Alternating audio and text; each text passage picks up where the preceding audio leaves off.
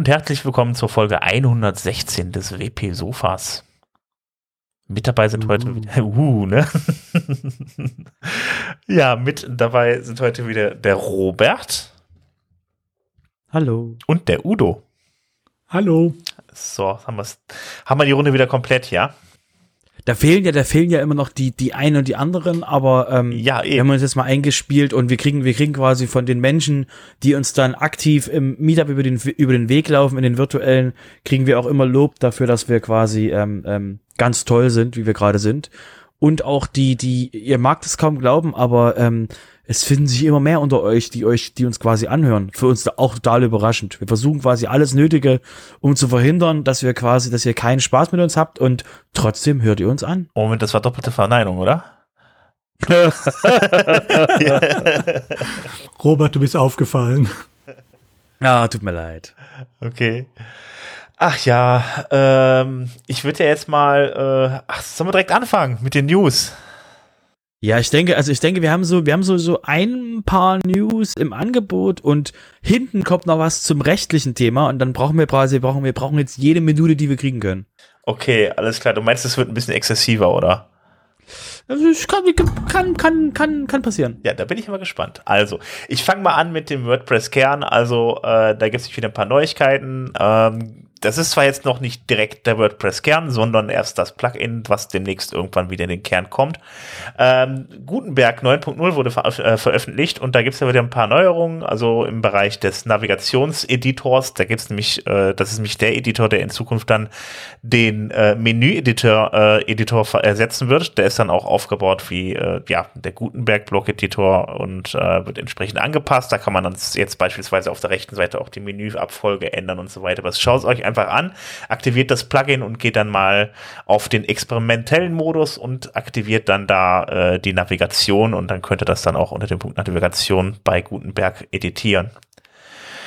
Ähm, ja, außerdem gibt's noch, wird es da noch einen Query-Block geben. Wer vielleicht ein bisschen aus der Programmierung kommt, der kennt den, die WP-Query und da weiß man auch, welche Parameter man, äh, man da angeben kann. Äh, unter anderem halt eben, wie viel, wie viel äh, Beiträge sollen angezeigt werden, welche, welche äh, Kategorien oder Tags sind da drin vorhanden. Und das kann man halt eben schön filtern mit diesem Query-Block und der wird halt eben noch dann äh, neu hinzukommen und ähm, außerdem noch eine ganz andere Sache, ähm, ähm, die hat nämlich mit Facebook zu tun. Da fliegen nämlich auch wieder Sachen raus. Da fliegen nämlich die Facebook, die Facebook und die die Instagram äh, Embeds wieder raus. Ähm, weil Facebook, äh, ja, Facebook äh, schließt sich wieder ein bisschen mehr gegenüber dem Web. Bisher war es so, dass man äh, ja Sachen wie wie also ähm, dass man so dass man solche sogenannten Facebook Embeds hatte, wo man dann halt eben dann anzeigen konnte, was in einem Facebook Beitrag anstand. Das sah dann auch immer ganz Facebook like an aus. Das kennt man auch von Twitter. Und ähm, Facebook äh, schließt seine API, äh, API da aber. Äh, das heißt also, man kann die nicht mehr so einfach hinzufügen. Das wird jetzt auch Millionen von Websites betreffen, die jetzt bisher immer einfach dann Facebook-Links eingefügt haben in ihre Artikel um dann halt eben entsprechende äh, Facebook-Beiträge anzuzeigen. Ähm, die werden in Zukunft nicht mehr dargestellt werden können und deshalb fliegt das auch bei Facebook, äh, nee, bei WordPress jetzt erst äh, jetzt wieder raus und äh, kann dann in, in Zukunft nicht mehr angezeigt werden. Betrifft aber nicht Twitter, sondern einfach nur Facebook und Instagram.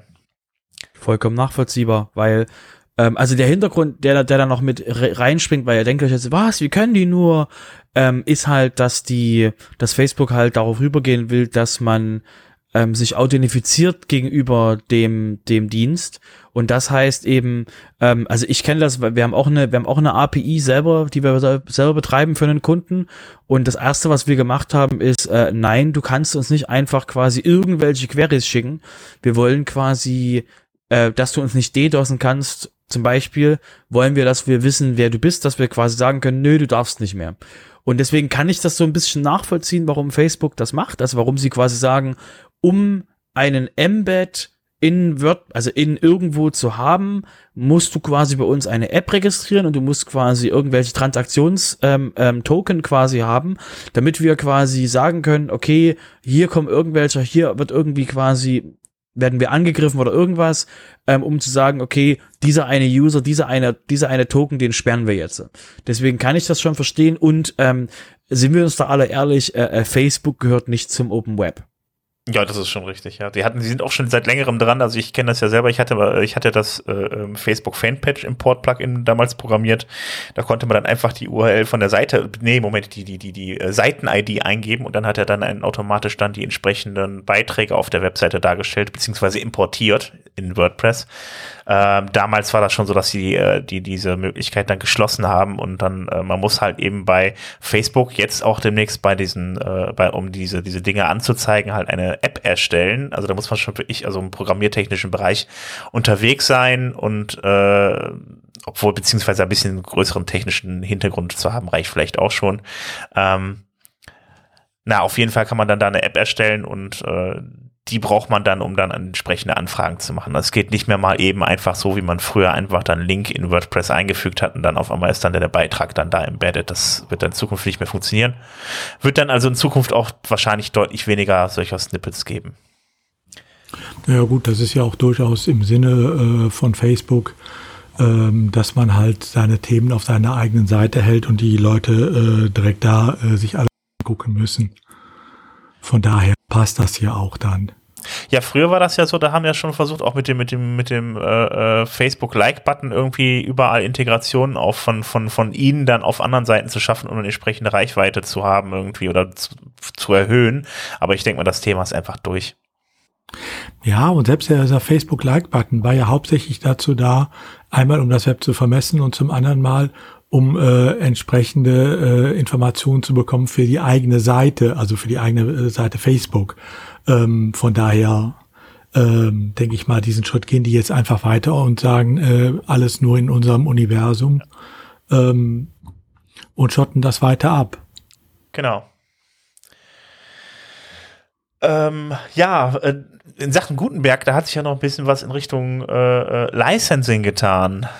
Udo. Ja, es gibt halt gerade eine Diskussion. Gutenberg ähm, liegt ja im Moment äh, lizenzmäßig genauso ähm, wie WordPress selber. Das heißt, äh, das Ganze steht unter einer GPL-Lizenz, genauer GPL Version 2. Ähm, jetzt ist natürlich die Überlegung, auch Gutenberg äh, eventuell für andere Projekte benutzen zu können. Und äh, da kann dieses GPL natürlich äh, durchaus Probleme geben, Einfach, äh, weil GPL halt äh, ein strenges Copyleft hat. Das heißt, wenn ich äh, etwas anpasse äh, an, äh, daran, äh, muss ich das auch wieder unter diese Lizenz stellen äh, und ich kann es nicht von Haus aus direkt zum Beispiel mit proprietärer Software, also kommerzieller Software bündeln. Deshalb war hier äh, die Überlegung aufgekommen, ähm, für Gutenberg so eine Art äh, Dual Licensing einzurichten. Also dass es zukünftig nicht nur unter der GPL steht, sondern auch unter der Mozilla äh, Public License. Ähm, das ist die Lizenz, unter der zum Beispiel auch der Firefox und so äh, veröffentlicht werden. Das ist keine ganz freie Lizenz ähm, im Sinne von mach, was du willst. Ähm, sondern das ist eine Lizenz, so ein Mittelding zwischen diesen ganz freien BSD-Lizenzen und ähm, der GPL. Man hat da auch noch äh, ein Copyleft, äh, aber ein ganz schwaches, das äh, nur heißt, äh, ich muss diese Datei äh, entsprechend äh, veröffentlichen. Ich kann es aber an sich in irgendwelche proprietären Projekte einbinden und die Anpassungen, die ich dann dort mache, ähm, die müssen auch nicht veröffentlicht werden. Das heißt, äh, es ist keine Lizenz, die wir für unser WordPress-Projekt brauchen, aber es ist eine Lizenz, die halt benötigt wird, wenn man GPL auch in irgendwelche ähm, Kaufsoftware einbinden will, wenn da irgendwas ist. Ist natürlich äh, etwas äh, anstrengend, das jetzt zu ändern, wenn man es denn überhaupt ändern will, äh, weil es müssten dann alle, äh, die bisher äh, zu äh, Gutenberg beigetragen haben und ja nur äh, unter der GPL contributed haben, äh, müssen dieser Lizenzübertragung zustimmen. Ähm, das ist durchaus, das wäre dann durchaus ambitioniert. Aber es gibt auch genug Projekte, die sowas schon gemacht haben. Okay, also wenn ich jetzt praktisch mein, mein professionelles Projekt habe, darf ich das unter Umständen gar nicht verwenden, das Guten, äh, den, der Gutenberg-Editor oder das der Code des Gutenberg-Editors. Ja. Wenn ich jetzt beispielsweise, ja. Genau, du machst halt irgendetwas, äh, was du auch verkaufen willst. Ja. Ähm, und ähm, als Editor baust du dann den Gutenberg-Editor ein, nach dem Motto, den sind die Leute gewohnt, äh, die mit, meinem, äh, mit meiner Sache arbeiten. Ähm, also etwas jenseits von WordPress, denn sobald du was für WordPress machst, bist du ja eh wieder im GPL-Bereich. Ähm, dann ist das bisher schwierig, äh, weil du alle Änderungen, alle Anpassungen dann auch äh, insgesamt wieder äh, veröffentlichen müsstest und das will man ja auch teilweise dann nicht. Ähm, und daher hier eine Lizenz, äh, die eben da freier ist. Ähm, das gibt's auch im GPL-Universum. Da gibt's auch die sogenannte Lesser GPL-Lizenz, äh, unter der man sowas machen kann. Ähm, hier wird halt gerade überlegt, eine noch freiere Lizenz, also im Sinne von weniger Copyleft äh, zu machen, die noch weniger drunter zwingt und die dann in der Tat auch ermöglichen würde, ähm, dass man auch Anpassungen daran vornimmt, die man nicht, äh, die man nicht zurückmelden muss, ähm, die man nicht veröffentlichen muss. Also das ist äh, so ein bisschen, äh, das wäre das Angebot Gutenberg auch als äh, Programmiersteinbruch äh, zu verwenden. Nehmt euch das draus, was ihr haben wollt, äh, baut es bei euch ein und uns interessiert das alles nicht. Ja, so eine schöne Idee war ja schon Lara Berg, also Gutenberg für Laravel zu benutzen. Da gibt's ja sowas auch noch nicht wirklich. Ähm, aber gab's, war das jetzt auch irgendwie aufgrund von einem konkreten Fall oder war das einfach erstmal nur ein Vorschlag? Ähm, es ist erstmal nur ein Vorschlag, äh, der auf äh, MakeWordPress.org gekommen ist. Ähm, was genau dahinter steckt, ist nicht ganz ersichtlich. Ähm, wenn man sich die Kommentare auf Gefühl. dem Ma äh, MakeWordPress.org äh, ähm, Eintrag ansieht und sieht, dass der erste Kommentar direkt von Matt Mallenweg ist, äh, sieht man natürlich, dass da ein gewisse ähm, äh, Intention auch hinter ist. Ähm, ich habe genau, also auch mein, so mein Gefühl, Vermutung, um, ja. Um da kurz reinzuspringen, also mein Gefühl wäre, ähm, dass ähm, WooCommerce, einen, WooCommerce hat eine App im App Store. Und ähm, wenn du quasi in WooCommerce quasi Dinge machen willst, irgendwann wird es soweit sein, dass du wahrscheinlich deinen kompletten Shop darüber ähm, gestalten kannst. Und dann hast du irgendwann die Beitrags, den, Beit den, den Text zu deinem Produkt und dann hast du irgendwann da drin Blöcke. Und dann ist das quasi nicht die WordPress-App, die quasi da rumfliegt, sondern es ist dann quasi die irgendeine, also ist dann quasi eine, eine WooCommerce-App oder eine ganz andere App, deswegen ist da quasi, es ist einfach, es ist einfach sicherer äh, und, und, und zielführender auf mobilen Geräten, um da quasi das Wachstum nicht zu limitieren, dass der Gutenberg an der Stelle quasi Dual Licensing hat. Naja, wobei Gutenberg selber ja auch äh, im Moment rein unter der GPL läuft. Ich denke mal, äh, äh, man denkt auch eher noch an andere Sachen. Man denkt an einfach äh, Software as a Service Lösungen, ähm, die mit GPL etwas schwierig sind aus diversen Gründen. Ähm, oder das ja, der User hat auch nie Zugriff. Der User hat auch nie Zugriff drauf. Du brauch, der User kriegt nie, also der User ja, benutzt die Software und der muss quasi niemals den Code dafür kriegen. Aber ich ändere teilweise ja schon mal Sachen um und die müsste ich dann wieder offenlegen, andere können es nachbauen. Das nee, will man dann. Ja, für die User, nicht. die die Software Oder bedienen. Wenn die, wenn die Software eine Webseite ist, dann musst du quasi, dann musst du keinem, wir hatten das Thema bei uns ähm, rechtlich gesehen, kam ein Kunde auf uns zu und hat gesagt so, oh mein Gott, ich habe gerade von einem Anwalt, also von einem Anwalt bei uns in der Firma gehört, ähm, ähm, wir müssen alle Änderungen, die wir ähm, an WordPress Gänsefüßchen tun, also via Plugins, äh, die müssen wir offenlegen und jedem zum Download geben. Ich so, nein, nein, nein, stopp, stopp, stopp. Das steht überhaupt nicht in der GPL drin. In der GPL heißt es quasi, dass wir als Agentur euch den Quellcode geben müssen, dass ihr quasi den weiter benutzen könnt. Aber ein Benutzer einer Seite, zum Beispiel einem SAS-Dienst, äh, wo du quasi nicht die Software irgendwo betreibst auf einem Rechner, ähm, der muss das quasi gar nicht kriegen. Deswegen musst du ja zum Beispiel bei den Routern die bei dir sind, liegt immer dieses GPL-Zeug bei, weil sie quasi GPL-Sachen in dem Router benutzen. Sie geben dir das Ding und damit musst du es quasi auch GPL-technisch benutzen können. Aber wenn du quasi eine Webseite ja, benutzt, hast du schon recht, aber du musst genau. immer dran denken, es gibt auch äh, viele SaaS-Dienste leben davon, dass sie das dann doch auf ihre speziellen Gegebenheiten anpassen und diese Anpassungen müssten eigentlich theoretisch wieder veröffentlicht werden, auch wenn es einige dann nicht tun. Wenn, aber ja, ein anderes Beispiel, was, was zum Beispiel ist, aber genau, gibt, ist äh, zum Beispiel Mailchimp, äh, was er zum Beispiel sagt, die könnten sowas auch benutzen, also als Beispiel gedacht. Ähm, und äh, dann sind wir in rein proprietären Diensten, ähm, die es in der jetzigen Form bei sich nicht einpassen könnten oder nur unter äußersten genau, wenn, Schwierigkeiten. Wenn Mailchimp eine App und äh, da hat. würde sich genau. eine andere äh, Lizenzierung durchaus für anbieten. Oder das andere Beispiel, was er auch hat, sind andere Open Source CMS Systeme, die halt nicht unter GPL laufen, sondern unter anderen Lizenzen die mit der GPL vielleicht inkompatibel sind. Äh, mit der Mozilla Public License, äh, mit der MPL sind sie meistens kompatibel, weil die ja nur noch ein sehr schwaches Copyleft hat. Ähm, das sind so Sachen, wo man dann sagen kann, dafür ist es dann sinnvoll vielleicht. Aber von daher mal abwarten, was die wie die Diskussion weitergeht. Sie ist ja gerade erst eine Woche alt und äh, wir werden sehen. Ja, ich meine, Das wird spannend. spannend ist auf jeden Fall der ganze Sache, wenn sich das wirklich dann auch weiter verbreitet, wenn das so passt mit dem Gutenberg für die Leute und die das dann auch alle weiter verwenden irgendwie. Umso breiter das verbreitet ist, umso mehr Leute kennen das, umso eher, umso einfacher wird es dann auch für die Leute wieder WordPress zu verwenden. Also von daher, also ich bin mal gespannt. Oder halt, dass, dass, dass Gutenberg der neue Tiny MCE wird, ja. Das könnte der halt sein. überall benutzt wird. Genau. Ja, der ist halt genauso ein Beispiel, weil der unter einer sehr freien Lizenz steht und kein Copyleft Richtig. vernünftig dabei hat. Deswegen wird er auch überall benutzt, wo Toten Teufel. Das Problem ist halt bloß, dass der eben sich ein kleines bisschen ähm, 2005 anfühlt. Der Tiny MCE? Ja. Nein, gar nicht. Er fühlt sich nicht so an, er ist es.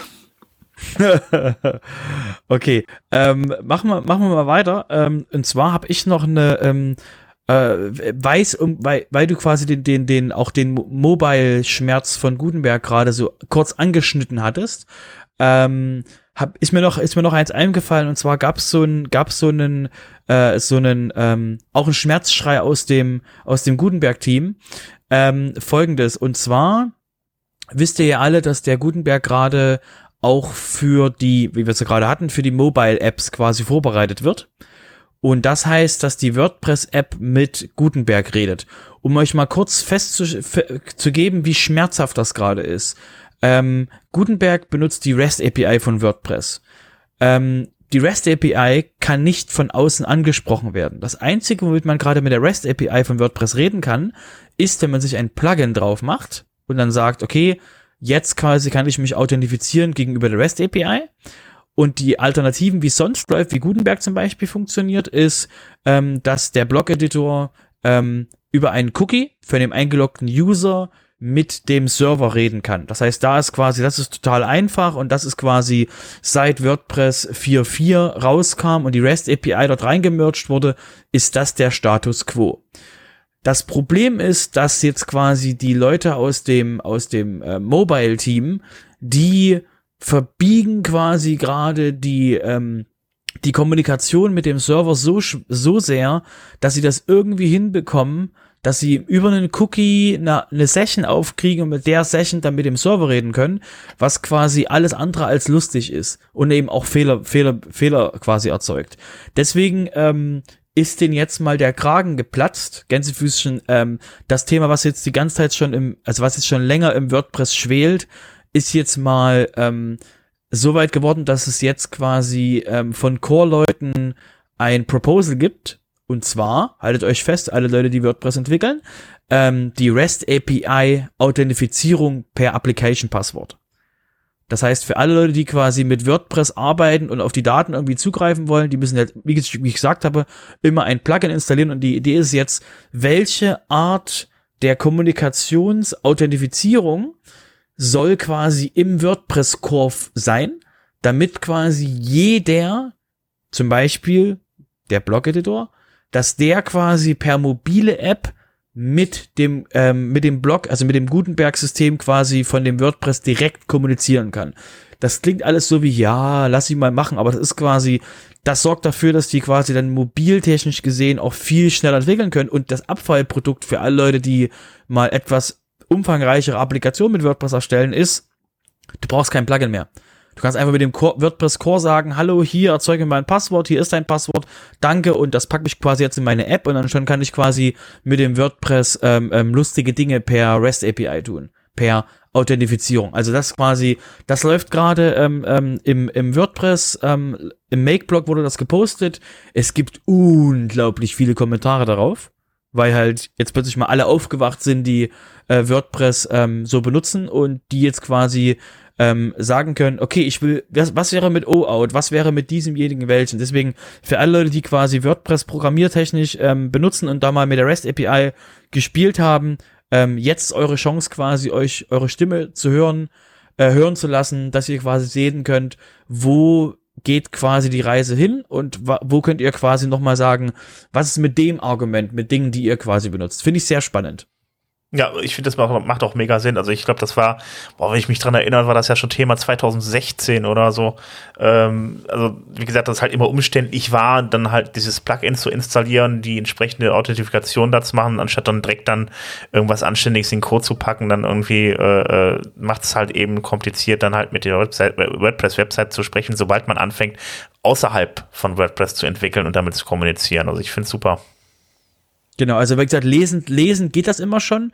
Das, das Lustige ist halt äh, schreibend. Ja, das wäre, genau. das ist halt das super tolle, ähm, quasi einfach Beiträge von außen auf WordPress zu schreiben, ohne dass das, ähm, dass ähm, die, sag ich mal, die die Abomination wird mir jetzt im Kopf einfallen von XML-RPC, was quasi ähm, sich extrem wie 2003 anfühlt.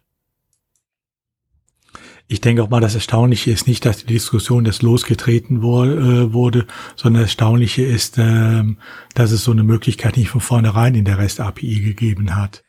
Weil das war, ist ja eine, halt eigentlich so, eine der Haupt-Use-Cases äh, auch für die API. Das war halt, das war halt nie benötigt, weil die REST API war, war von vornherein so gedacht, dass die, äh, die, wie gesagt, zuerst wurde ja die REST API blockiert, dass sie in den Core reinkommt, weil die Aussage von Matt war, dass die REST API nur in den Core reinkommt, wenn sie das komplette WordPress Backend administrierbar per API macht, was es halt nicht ist. Deswegen wurde halt dann quasi das Proposal so umgebaut, dass es nur, dass man halt nur contentmäßig Dinge machen kann mit der API. Und jetzt quasi Gutenberg baut auf diese REST API auf und ähm, Leute haben schon immer quasi dann die REST API, seitdem sie da ist, quasi für wilde Dinge benutzt. Und ähm, deswegen war das aber nie so wirklich wichtig, weil eben, also für die Core-Leute wichtig, weil eben der, der, der Use Case dafür halt nicht die Mobile-App war. Und die Mobile-App ist halt quasi jetzt da und das, das Gute Gänsefüßchen ist halt, dass die Mobile-App von Core-Leuten entwickelt wird und die eben quasi in der Mobile-Entwicklung sich halt nicht auf also stellt euch vor, wie viel Prozent die quasi mit Authentifizierung in der Mobile App quasi verbrennen, weil die Mobile App sagt halt nicht, um uns zu benutzen, musst du Jetpack installieren. Nein. Oder die Mobile App sagt nicht, um uns zu benutzen, musst du dieses Plugin installieren. Sondern die Mobile App sagt, ich versuche mal mit deinem WordPress zu arbeiten. Und ähm, deswegen war das halt jetzt der Schmerz so groß, dass halt die Core-Leute für die Mobile App die REST API, die REST API brauchen, weil nur wenn es nur um Gutenberg, nur um den, um den Blog-Editor im WordPress Backend für den User geht und nicht die Mobile App, dann brauchst du immer noch keine Authentifizierung, weil du hast den Cookie. Deswegen ist das quasi, ist das jetzt ein Vorteilhaft für uns alle, die quasi ähm, REST API technisch auf WordPress zugreifen wollen, dass eben der Schmerz jetzt mit der Mobile App so groß war, dass halt gesagt wurde, kommt, lasst uns das mal in den Core machen. Fantastisch.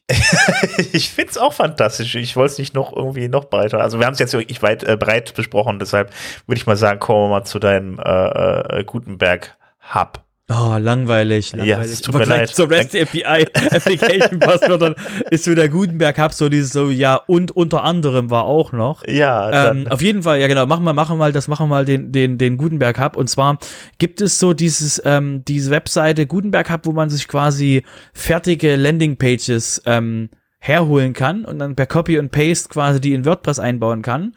Und ähm, das wurde eben jetzt als, als, als das ist jetzt quasi ein, ein, ein Fortschritt dass man eben fertige Landingpages aus dem Gutenberg Hub, das ist so eine Webseite, wo eben fertige Templates drin sind, sich eben ziehen kann und die eben im WordPress einbauen kann. Das geht per Plugin oder eben das geht per ähm, per ähm, per Copy und Paste aus dieser Seite.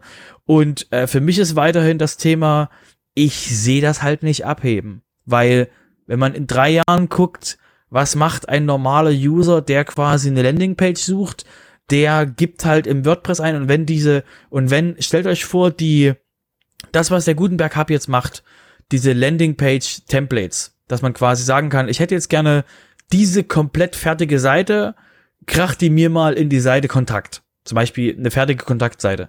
Dann ist das halt was, was, ähm, was das Blogverzeichnis mit den Patterns könnte, wenn man quasi sich komplette Patterns herunterladen könnte Und dann halt quasi in den Patterns sind Blöcke, die Blöcke werden installiert, wo ich, was ich halt sehe als, das ist halt das Ding, was, was ich halt denke für normale User, die gucken halt nicht nach einzelnen Themes und gucken sich da alle Seiten an, wie sie die Suchergebnisseite aus, wie sieht dieses aus, sondern die schauen sich an, die Startseite sieht gut aus, die Einzelseite sieht gut aus, will ich haben. Und dann ist eher die Frage, warum will ich nicht einzeln nur die, die Startseite als solches haben und bleib bei meinem aktuellen Theme? Also, das wird auf jeden Fall spannend und wie gesagt, der, der, ähm, der Gutenberg Hub bietet das halt an. Und ähm, ich persönlich denke aber, das ist jetzt, also, weil du musst erst mal wissen, dass du überhaupt nach Gutenberg Hub suchst. Aber das Ding, womit die Leute arbeiten, was im WordPress drin ist, ist der Blog-Editor. Da steht nicht wirklich irgendwo Gutenberg. Das heißt, du müsstest erst mal wissen, dass du überhaupt nach dem Wort Gutenberg suchen musst. Als quasi User in zwei Jahren. Egal. Eure Meinung? Äh, ja, also ich finde es halt auch kompliziert. Du musst, also ich meine, gut, du kannst das Plugin installieren, aber ansonsten halt eben, ja, verlässt du ja eigentlich auch die Seite und es ist halt so Page-Templates kann ja vom Prinzip her jeder jetzt demnächst produzieren, dann per Copy and Paste anbieten und dann kannst du es dann irgendwie dann da einfügen bei dir. Also ja, es ist ganz nette Idee, aber ja, keine Ahnung. Ich denke mal, das ist eigentlich über die Pattern und so weiter in Zukunft abgedeckt. Ich denke auch mal, ähm, gerade in dem Bereich äh, lebt äh, so war es ja auch davon, äh, ich brauche was, da äh, finde ich es schnell und äh, integriere es schnell. Ähm, und das funktioniert eigentlich nur, wenn es auch auf einen Klick oder einen Knopfdruck äh, Entfernung äh, erreichbar ist.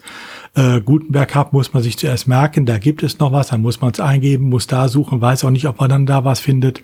Ich denke mal, ähm, das ist zu kompliziert im Moment. Das ist einfach zu weit entfernt für solche Zwecke. Das ist ja nicht wie ein Theme, äh, äh, was ich meinem äh, Blog, äh, meiner äh, Webseite überziehe, ähm, wo ich mir dann genau überlege, welche will ich haben, sondern das sind ja eher dann so, wie kriege ich jetzt schnell äh, ein Template für ähm, eine Landingpage hin oder für irgendeinen anderen Blog, ähm, äh, also einen einzelnen kleinen Blog. Ähm, da suche ich nicht so lange. Willst du sagen, willst du sagen, Theme Forest hat in Zukunft ein Problem?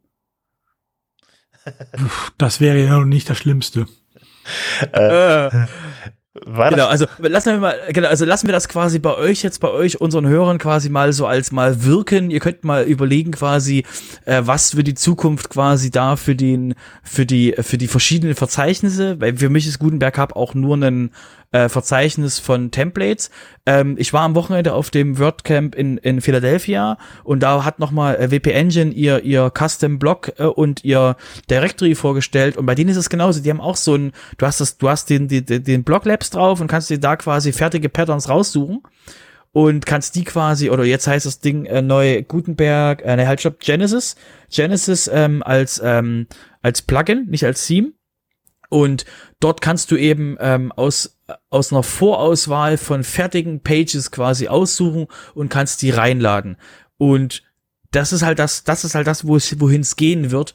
Und das muss halt alles quasi so nah wie möglich an WordPress sein, um halt überhaupt gefunden zu werden. Das wird auf jeden Fall sehr, sehr, sehr, sehr, sehr, sehr, sehr spannend. Genau, ich habe gerade übrigens mal wir, bei ich ja? habe gerade übrigens mal bei Google nach Gutenberg Hub gesucht und als allererstes kommt Gutenberg Digital Hub Coworking Space in Mainz.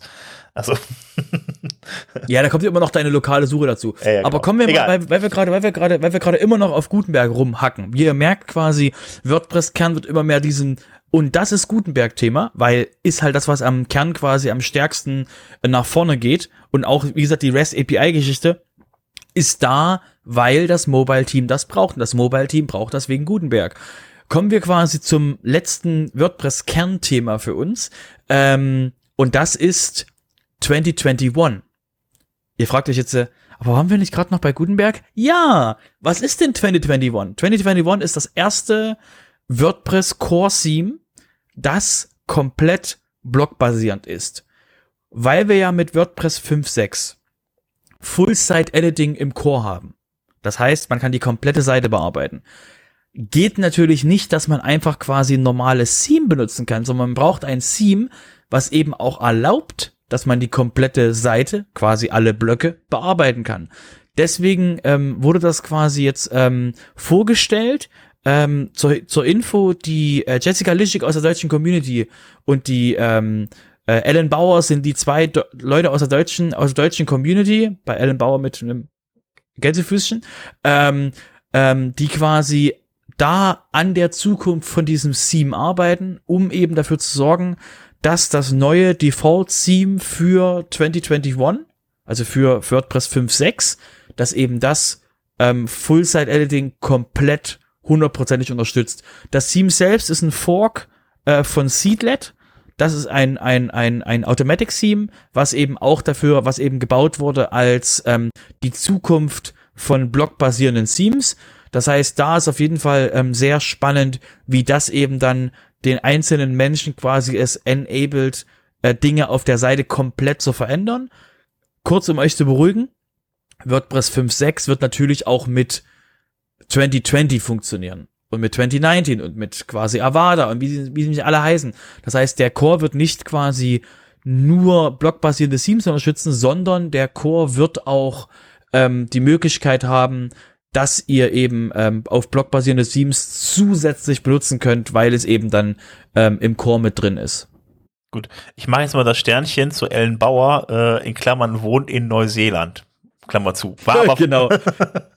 sie ist immer noch, sie ist immer noch gefühlt Teil der deutschen Community, halt nur urzeitmäßig ist sie quasi nicht so ähm, in der deutschen Zeitzone. Okay, ja, ähm, ich habe hier gerade hab hier gerade so eine Hal ja es ist ein schönes Theme, ähm, was auch viele zusätzliche Sachen nicht, aber da, äh, bringt. Aber das muss man einfach dazu sagen. Also alle alten Themes funktionieren genauso noch mit 5.6, wenn es kommt. Nur wenn man halt bestimmte Funktionen ausnutzen will, dann braucht man halt auch ein Theme, äh, was einem das ermöglicht. Und genau das will man mit 2021 äh, halt zeigen, wie das geht. Genau.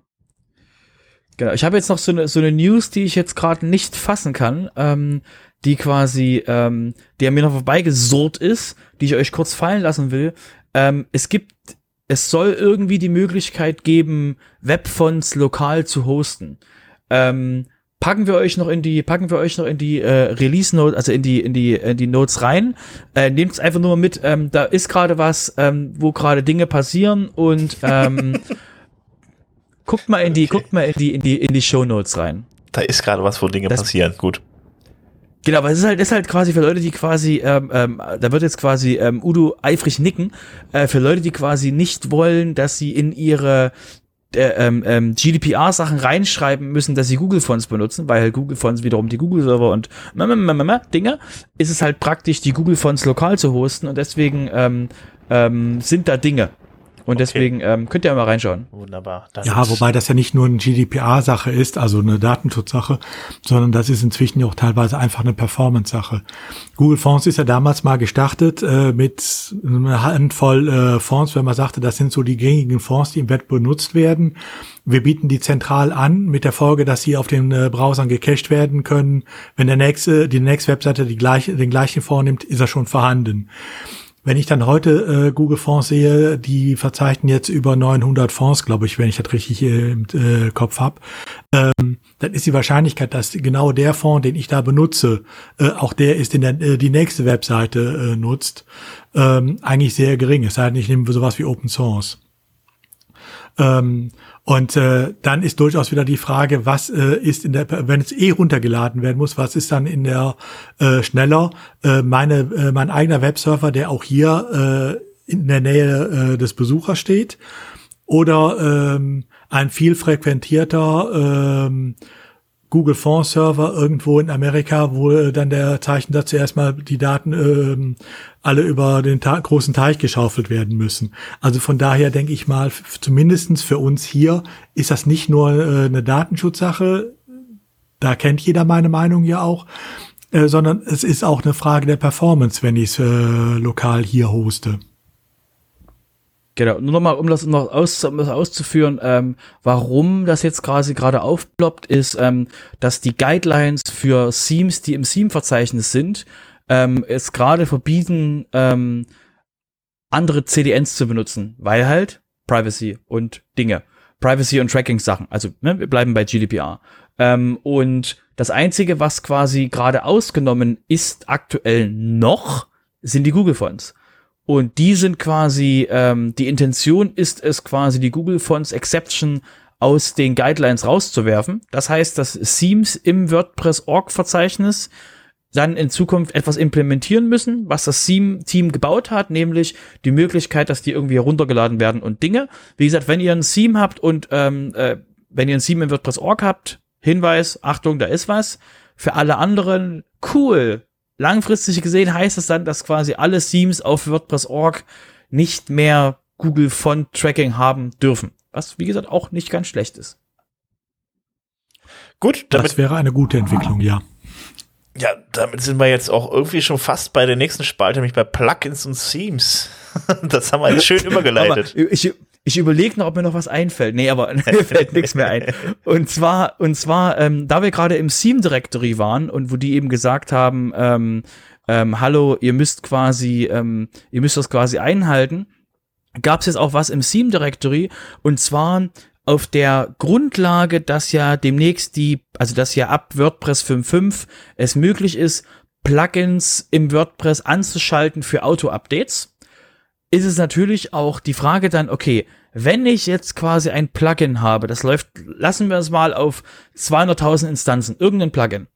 Und äh, das Plugin ist so human, dass es quasi jetzt nicht sowas wie WooCommerce, wo man eher nochmal nachgucken will, ob das quasi, ob alles funktioniert, sondern es ist ein Plugin, das sagt mir, ja, das Ding ist so klein, das wird schon nicht meine Seite in den Abgrund reißen. Und ähm, dann schaltet man quasi ähm, Auto-Updates für dieses Plugin an. Und jetzt gibt's irgendwie jemanden, der quasi das, den, den, den, ähm, aus irgendeinem Grund quasi SVN-Zugriff hat auf dieses Plugin und der plötzlich ein Plugin-Update einspielt, was ausgerollt wird automatisch an 200.000 aktive Instanzen und wo quasi dann der Plugin-Autor vielleicht nicht ganz klar war, dass das quasi passiert. Jedenfalls wurde jetzt eingeführt, dass Plugin-Autoren anschalten können, dass sie benachrichtigt und bestätigen müssen, dass ein Plugin-Update passiert. Das heißt, nicht die User der Seite, sondern die Autoren der Seite, die Autoren der Plugins können quasi nochmal so einen, so einen Totmannschalter einbauen, dass sie sagen, ich muss quasi ein oder zwei oder drei, vier, fünf Personen müssen quasi gefragt werden, ob dieses Update, was wir gerade ausrollen wollen, wirklich ausgerollt werden darf. Als Auto-Update. Als, nee, äh, überhaupt als Update. Ah, okay. Also quasi, musst du überlegen, stell dir vor, du hältst diesen Commit quasi zurück. Mhm. Ähm, und das ist jetzt quasi was, wo die jetzt äh, angefangen haben. Das ist theoretisch auch schon live. Man kann also opt-in. Das heißt, nochmal für alle anderen, es, es gibt jetzt quasi nichts, was ihr, was irgendwie euch betrifft, aber wenn ihr Plugin-Autor seid und ihr habt quasi das Gefühl, was ist, wenn mein Rechner gehackt wird? Äh, Dinge quasi so. Falls irgendjemand an die SVN-Zugangsdaten rankommt, dann kann der, kann diese Person einfach quasi locker flockig quasi Plugin-Updates machen und jetzt habt ihr quasi irgendwie ein Plugin mit 10.000 aktiven Instanzen und wie schön wäre es quasi, wenn ihr noch mal eine E-Mail bekommt, die sagt, hey, du hast gerade ein Plugin-Update ausgelöst Willst du das wirklich? Ja. Kann, wie gesagt, sinnvoll sein. Es ja, es bringt dich. Äh, ja. Es ist praktisch so eine Art äh, Two-Factor-Autorisierung. Nicht ganz, aber es geht in die Richtung so ein bisschen. Ein Two-Factor-Update-Authentifizierung, genau. Ja. Also es ist mal so ein Reminder zum Reminden, ne? Also damit du mal drüber nachdenkst, willst du das wirklich? Genau. Das Problem ist halt jetzt so, was ist, wenn der andere im Urlaub ist? Und das sind halt Dinge, die jetzt quasi da mit, mitschwingen. Aber es ist erstmals der erste Schritt getan, überhaupt in dem Prozess, der da auf WordPress.org läuft mit dem Plugin-Update, also mit dem Plugin SVN Dingsbums Update, dass da quasi überhaupt jetzt so ein, so ein Opt-in quasi möglich ist und überhaupt so eine Möglichkeit der Konfirmierung quasi drin ist. Ich finde es gut als Entwickler. Mhm. Gut, ja, dann würde ich sagen, dann kommen wir mal zu äh, ja, weiteren Plug äh, zu den Plugins. Ähm, Google ähm, hat ja die, ähm, ja, die Möglichkeit, dass man ähm, Web-Stories schreiben kann und äh, dafür gibt es bei WordPress oder für WordPress auch ein Plugin. Da kann man dann über den Admin, wenn man das dann installiert hat, äh, neue Stories anlegen. Das kennt man dann vielleicht auch aus Instagram oder Facebook und äh, ja, Google meinte dann mal, das wäre vielleicht auch ganz sinnvoll, das in Webseiten einbinden zu können. Dazu haben die halt eben entsprechende Schnittstellen geschaffen. Und ja, wenn man dieses, wenn man dieses Plugin installiert hat, dann hat man die Möglichkeit, dann äh, solche Stories dann auch äh, ja zu erstellen.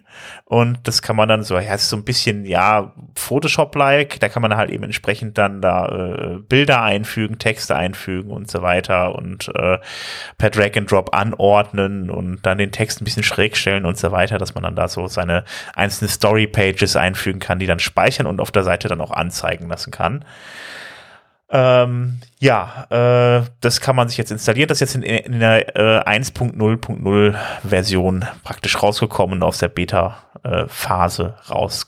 Ähm, ja, kann man sich mal angucken, wo man aber doch dran denken, äh, dran denken sollte, das äh, Ganze lädt dann wieder Skripte von Google, wenn man es äh, dann aufruft auf der Seite. Also ähnlich wie bei den Google Fonts, wo wir jetzt gerade äh, gerade eben waren. Ja, und auch dran denken, es ist natürlich äh, ein AMP-Plugin. Das heißt, ähm, es macht, glaube ich, wenig Sinn, es zu nutzen, wenn man nicht sowieso auf das AMP-Framework äh, äh, setzt, zumindest für seine mobilen Sachen. Denn ansonsten wird auch das alles noch nachgeladen, nur für diese eine Webstory und das ist dann vielleicht auch ein bisschen äh, zu viel des Guten. Aber wir wissen ja aus Instagram und anderes, die Stories als als ähm, Audience-Converter funktionieren, wenn man sie quasi, wenn man die richtige quasi Zielgruppe hat. Deswegen ja, ist das quasi die, also das ist quasi also die Alternative zu Webstories, um mal kurz die Webstories zu loben. Äh, die Alternative zu Webstories ähm, ist Instagram, ist Closed Web. So, das ist quasi jetzt die erste Implementierung, wo man Stories erzählen kann, eben im äh, im Open Web, was quasi an der Stelle ähm, ich total super finde, weil eben die Möglichkeit besteht wirklich, ähm, dass halt die Menschen abgeholt werden können mit Funktionen, die normalerweise eben nur äh, Closed Web Menschen zur Verfügung stehen. Und die ich meine, das ein, ein Suchergebnis auf. Ja, und dass ein Bedürfnis dafür da ist, sieht man allein daran, ähm, da, äh, die Version 1.0 ist jetzt im ähm, Plugin-Verzeichnis, glaube ich, seit fünf oder sechs Tagen ähm, ähm, downloadbar und es sind schon über 10.000 aktive Installationen. Ähm, das zeigt ja, dass irgendwo auch ein Bedürfnis für sowas da ist. Äh, viele kennen es ja auch von Instagram äh, und so weiter, wie solche Webstories aussehen können. Und wenn man das jetzt hier auch abbilden kann auf der eigenen Webseite, ist das sicherlich eine schöne Idee. Klar. Ähm, wo, wenn ich so Webstory mache, wo tauchen die auf der Seite denn dann eigentlich auf? Das frage ich mich jetzt gerade, weil ich habe mir zwar den Editor angeguckt und so und auch mal so eine Webstory erstellt, äh, habe aber jetzt nicht so ganz verstanden, wie das dann dargestellt wird und auch wie das für Google aufgefasst wird. Also, also äh, dann selber dargestellt wird in den Suchergebnissen. Ah, okay, alles klar, gut. Gut, wo wir schon mal bei AMP waren, äh, AMP Fest Udo, was ist das? Ja, also für die, die sich mit AMP oder AMP ähm, näher befassen wollen, gibt es äh, jetzt wieder eine gute Möglichkeit, das sogenannte AMP-Fest. Ähm, es gibt von Google beziehungsweise von AMP ähm, ausgerichtet, ähm, schon seit Jahren ähm, so eine Konferenz. Letztes Jahr hat man sich schon hybrid abgehalten. Das heißt, es gab dann das Event, äh, das global, äh, es war letztes Jahr in Tokio äh, und man konnte aber auch online teilnehmen. Dieses Jahr gibt's das äh, nur online in Zeichen von Corona. Aber das ist vielleicht eine gute Idee für alle, die mal in AMP reinschauen wollen. Ähm, das ist am 13. Oktober ähm, und äh, es ist ein buntes Programm an Themen. Äh, da geht es halt äh, um AMP selber, es geht um die Web Stories, es geht um neue Projekte wie M for E-Mail, es geht natürlich auch ähm, um die Core Vitals, also auch Themen, die uns jenseits von AMP interessieren könnten. Den Link, denke ich, packen wir in die Show Notes ähm, wie er da hinkommt in die Ankündigung. Ähm, und alle, die äh, sich für sowas interessieren, ist das vielleicht eine gute Idee, mal reinzuschnuppern. Klingt gut. Mhm. Udo hat die Termine vorgezogen. Mhm. Ja, jedenfalls einen, wenn er gerade passt. Ohne, ohne, ohne das abzusprechen, macht jetzt zieht er einfach Termine vor. Schrecklich, schrecklich. Äh, furchtbar, furchtbar, aber Dafür, dafür, dass du jetzt weitermachen, Robert. Ja, genau. Wir hatten das, das Thema war jetzt schon ähm, bei Twitter jetzt schon ein bisschen älter, aber ähm, wir dachten uns, das müssen wir vielleicht nochmal erwähnen für alle Leute, die quasi hier so ähm, so security-mäßig ähm, ähm, unterwegs sind. Und zwar gibt es ein, ein Dienst, Schrägstrich auch ein Security-Plugin, das nennt sich WP-Scan. Ihr habt alle gedacht, ich sag WordFans, ich weiß. Ähm, und der äh, WP, WP-Scan ähm, ist quasi schon länger aktiv. Das ist quasi eine, eine ähm, ähm, Vulnerability-Datenbank. Und die haben quasi jetzt announced, ähm, also Leute von denen, dass sie jetzt Vollzeit quasi Gas geben auf dem WP-Scan haben auch einen Tarif, wo man quasi sich ähm, reinbuchen kann, dass man eben ähm, Benachrichtigungen bekommt und so weiter und so fort. Das heißt, es ist auf jeden Fall sehr, sehr spannend für alle Leute, die quasi mit mehr als einer Installation und mit mehr als drei Plugins quasi zu tun haben, um eben da nochmal auf der sicheren Seite zu sein, was eben genau die einzelnen Installationen quasi betrifft. Und die, wie gesagt, einfach nur der Hinweis ist, Achtung, der BP-Scan gibt jetzt Vollgas. Punkt. That's it. ja. Okay, alles klar. Ja, dann würde ich sagen, äh, ja, ich habe noch äh, ein, äh, ja, also ihr kennt doch alle die, die WordPress-Galerie-Funktion. Da kann man dann in äh, Gutenberg jetzt, äh, kann man ja seine Galerie hinzufügen. Und äh, ja, da ist noch äh, äh eine ziemlich ambitionierte Person, die das äh, Plugin PhotoPress ähm, programmiert und äh, die hat das irgendwann mal vor ein paar Jahren übernommen, also beziehungsweise die, nicht, nicht die, sondern äh, er, das ist der Peter, Moment ganz kurz, Uh, Peter Adams, genau. Und ähm, dieser Peter Adams, der hat das übernommen und hat das dann äh, jetzt neu entwickelt und jetzt gibt's dann ähm, mit PhotoPress ein Plugin, was, von, äh, was gezielt Fotografen anspricht, damit die Fotografen halt nicht mehr auf irgendwelche Seiten gehen, ähm, wo dann vom Prinzip her, äh, das sind halt Dienste, die die Fotografen häufig nutzen, um dann ihre, ihre, ihre äh, Bilder online darzustellen. Und der fände das selber halt ganz gut oder besser, wenn die Leute das halt auf WordPress machen, weil sie dann freie Software haben und dann die, die, die Bilder unter eigener Kontrolle haben.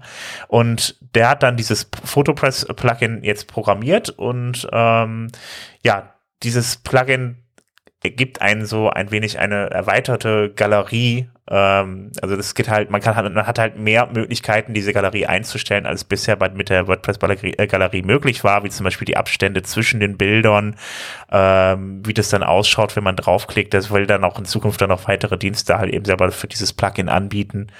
Und ähm, ja, also äh, er selber ist halt Fotograf gewesen, hat auch selber an der, äh, an der Seite des Weißen Hauses damals äh, in den, ja, 2000er Jahren, nee, noch davor irgendwie mitgearbeitet, ähm, ist also da technisch auch relativ gut drauf und äh, ich habe mir den Code mal angeguckt, sieht auch nicht schlecht aus, also von daher ähm, bleibt abzuwarten, wie sich das dann weiterentwickelt. Ja, klingt doch gut. Ja, genau. Soll praktisch eine selbstgehostete Konkurrenz zu Querspace oder äh, derartige Seiten halt dann sein. Genau, genau. Damit man auf diese Dienste nicht mehr als Fotograf angewiesen ist. Genau. Ja, das war's zum Thema Plugins und Themes. Jetzt kommen wir zur Community. Genau, und zur Community gehört in Deutschland die Fuchsia.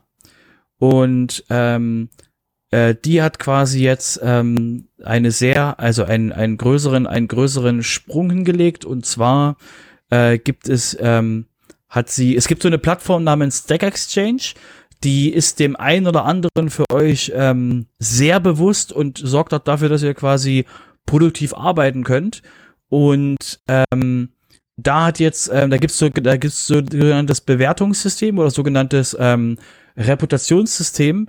Und äh, Fuchsia hat jetzt quasi dort 10, ähm, 10.000 oder 100.000 erreicht, äh, was, was ein sehr quasi ähm, langer Weg ist und äh, eben da, ähm, wenn ihr quasi auf, ähm, wenn ihr auf Stack Exchange seid und da so in WordPress Sachen reingleitet, da kann es halt sein, dass ihr quasi mal seht, ähm, Beitrag wurde bearbeitet von Fuchsia und wurde halt diesejenige welche gemacht, weil eben ähm, sie unglaublich aktiv ist und ist auch sehr aktiv eben in der WordPress Community und ähm, um jetzt quasi mal so eine Be Beziehung, die die wir quasi mit ihr haben, ist, äh, wir hatten, ähm, äh, war eben äh, Fuchsia die Person, die eben äh, Multilingualpress ähm, auch mit sehr stark vorangebracht hat, weil sie eben dort der, dementsprechend aktiv ähm, intensiv an dem an dem Plugin gearbeitet hat. Deswegen ist es quasi sehr schön zu sehen, dass eben ähm, wie eben wie wir auch bei Ellen und bei bei Jessica hatten, dass eben Leute aus der deutschen Community eben ähm,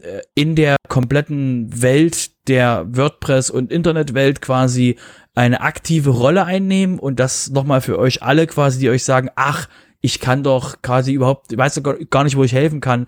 Ihr seht quasi an einzelnen Beispielen, jeder von euch kann quasi helfen, dass andere Leute quasi mit WordPress Dinge tun können. Wie zum Beispiel, ihr merkt es gerade, einen Podcast haben, um Leuten zu helfen, Dinge jetzt quasi zu publizieren.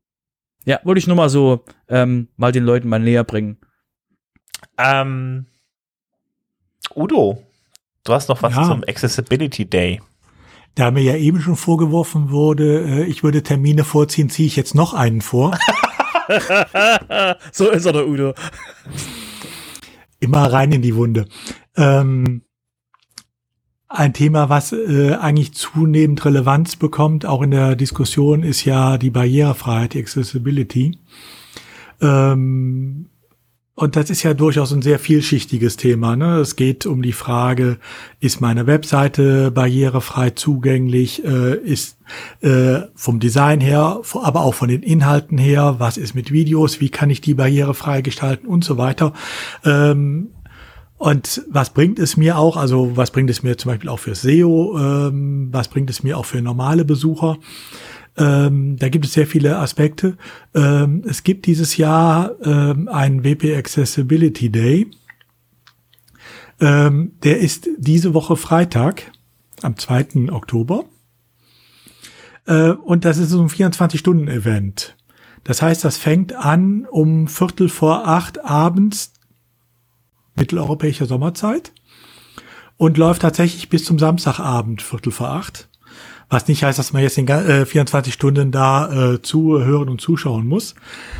Aber ähm, wo man sich durchaus mal angucken kann, was einen davon interessiert, da geht es dann tatsächlich um so Fragen, wie kann ich feststellen, ob meine äh, Webseite tatsächlich barrierefrei zugänglich ist, ähm, was muss ich tun, um meine Inhalte barrierefrei zu gestalten, um barrierefrei zu schreiben ähm, und so weiter. Ähm, den Link packen wir euch wieder in die Show Notes. Ähm, ich denke mal, einfach mal reingucken. Ähm, der ähm, Channel, also äh, der Zeitplan ist veröffentlicht schon, ähm, so dass ihr einfach mal gucken könnt, was euch davon interessiert und äh, wo ihr vielleicht mal reinschnuppern wollt. Okay. Ja, ich pack das dann äh, auch noch mal mit ans Ende zu den Terminen dann zusätzlich dazu, äh, damit ihr das auch dann findet. Wenn ihr in die Termine reinschaut. Gut, alles klar. Äh, dann komme ich jetzt mal zu äh, Projekt 26. Da gab es wieder äh, ein paar neue Artikel, unter anderem von Bernhard Kau. Ähm, der hat dann mal geschrieben, wie man äh, äh in, in einem Child-Theme entsprechende Seitentemplates deaktivieren kann. Weil es kann ja schon mal sein, das hatte er zum Beispiel bei sich, das Problem, dass das äh, Parent-Theme, also das Haupttheme, äh, ein, ein Template hatte, was irgendwie fehlerhaft war. Und äh, er wollte nicht, dass das jemand noch weiter in dem WordPress benutzt. Und äh, dann kann das schon mal sein, dass man das gerne abschalten möchte. Und er hat einen Artikel, Artikel dazu geschrieben, wie man das denn macht.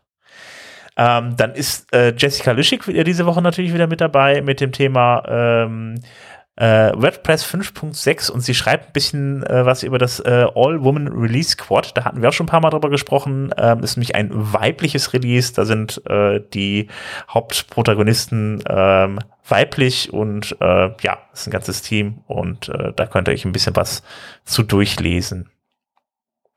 Genau, äh, weil ja, wie wir auch gesagt haben, äh, Jessica ist ja betroffen, weil sie ja genau. quasi zu, zu den Leuten gehört, die da quasi arbeiten. Und sie hat auch quasi ähm, ähm, ähm, Wrangler quasi, weil sie da, da eben, äh, da hat sie auch nicht so richtig zusammenfassen können, was es ist, aber eben, ähm, um jetzt nochmal, um jetzt kurz vorzugreifen auf den Artikel, ähm, dieses, die, die, das, was die Leute sagen, oh mein Gott, Mann, dann machen doch, da können doch, da machen, macht niemand mit, der Ahnung hat. Ne? Also, nur um euch gerade zu sagen, wie sich das gerade anfühlt. Ja, exakt, das waren die Leute, das war die Sachen, die Leute gefragt haben. Warum, wenn da kein Mann dabei ist, ist da keiner dabei, der Ahnung hat. Ne? Also ich könnte euch quasi, jeder, der jetzt nickt, ne, ich hau euch eine runter. Und auf jeden Fall, ähm, der, äh, der, der Punkt ist einfach nur, dass die, dass die Personen, die, ähm, wenn alle anderen Leute kneifen und quasi nichts tun, die quasi dafür sorgen, dass, ähm, ich formuliere es einfach mal, in Ärsche treten, ähm, das ist quasi jetzt besetzt mit, mit Frauen aus der, aus der, ähm, aus dem Bereich, weil eben die unterrepräsentiert sind bei den jetzigen Releases, um, um, um das Thema nochmal zu wiederholen, was ich bei jedem Mal sage, wenn das Thema aufkommt. Der Hintergrund ist, dass wenn mehr Leute sich trauen, Dinge zu tun für WordPress, können wir als Projekt als Ganzes besser skalieren, weil wir dann mehr Leute kriegen, die auch quasi Positionen übernehmen und nicht nur die Lauten, die sowieso nach vorne schlappen und quasi sagen, na, meine Meinung ist sowieso wichtig oder ich sehe, dass da quasi was gemacht werden muss. Und wenn dann quasi, wenn, wenn Leute sehen, dass da quasi eine, eine Position offen ist und dass quasi sie helfen können dem Projekt, dann gibt's halt, also sagen wir mal, zehn Leute sehen das und von den zehn Leuten geht vielleicht eine Person nach vorne und sagt, okay, ich kann hier helfen. Und was, was jetzt quasi erreicht werden soll mit dem 5-6 ist eben, dass auch eine zweite Person drüber nachdenkt, nach vorne zu gehen, was zu tun, die eben nicht männlich ist. Weil eben normalerweise die eine Person, die nach vorne geht und Dinge tut, ist meistens war die männlich. Deswegen ist es eben äh, extrem wichtig, dass wir das auch mal quasi nach vorne bringen und eben verstärken. Genau. Es hat ja auch eine gewisse Vorbildfunktion. Dass genau. man sieht, hey, äh, genau, da sind auch Frauen und dann genau, sich dann auch andere anschließen. Ähm, so, äh, ich habe noch, ich hab noch eine Kleinigkeit. Thorsten hat mich noch einen Artikel geschrieben zum Thema äh, äh WordPress 5.5 und verschwundene Kommentare. Äh, scheint bei einigen das Problem gewesen zu sein, dass nach dem Update die Kommentare weg waren. Ähm, er hat geschrieben, ähm, ja, wie man das Problem behebt. Ja, das war's diese Woche auch mit Projekt 26, ähm, also äh, beziehungsweise für die letzten 14 Tage. Äh, ja, wenn ihr was habt, gebt Bescheid. Dann werden wir es das nächste Mal nennen. Genau. Benutzt den, benutzt den Hashtag auf Twitter, das ist für uns die einfachste Variante und sorgt dafür, dass ihr quasi in dem, in dem ähm, äh, ewig äh, wachsenden Gist von, von Thorsten drin steht, weil das wäre für uns quasi das einfachste, womit ihr euch, mit wir euch was sehen könnt. Deswegen, ähm, wir wissen, dass wir, dass wir einige Zuhörer haben, die in der WordPress-Community aktiv sind, die im deutschen Bereich aktiv sind, weil ansonsten wäre es für euch schwer, uns, uns zu verstehen. Und ähm, ihr schreibt keine Beiträge. Also ihr könnt auch später noch einsteigen in Projekt 26. Wenn ihr wollt, dass wir quasi eure, eure coole Idee zum Thema WordPress mal hier vortragen, schreibt mal einen Beitrag. Genau. Ähm, ja, womit wir jetzt zu unserer äh, letztmalig verschwundenen Business-Spalte kommen. Obwohl das eben nicht Business ist, aber egal. Ja. Wir, wir, schauen mal, wir schauen mal, wie sich das anfühlt. Wir schauen, wie es sich anfühlt. Okay. Und zwar hatten wir, hatten wir ja gerade den, den Punkt, ähm, ähm, wie geht es quasi mit, ähm, also wie kann man quasi teilnehmen, wie kann man quasi Dinge publizieren, wie kann man quasi gesehen werden. Und ähm, um euch quasi mal äh, Spoiler zu machen, ähm, ich habe gehört, Podcasts funktionieren. Und ähm, ich weiß jetzt nicht genau, ob ihr euch vorstellen könnt, wie es ist, quasi einen, ähm, einen Podcast zu konsumieren. Wir stellen uns einfach jetzt mal alle mal ein paar Sekunden vor, wie es ist, quasi einen Podcast zu hören. Und ähm, jetzt, wo wir alle gelacht haben, ähm, äh, könnt ihr euch ja vorstellen, dass ihr äh, vielleicht jetzt während der, auch während der Zeit, die gerade ist, vielleicht den ein oder anderen Podcast mehr anhört und ähm, um euch quasi abzuholen, ihr seid nicht die Einzigen, die das machen. Und deswegen ähm, ist quasi das Podcast-Plugin, das nennt sich Castos, ähm, die sind da in dem Bereich ähm, ähm, sehr aktiv, eben Leuten zu helfen, ähm, einen Podcast zu starten, dort quasi vorwärts zu kommen und so weiter und so fort.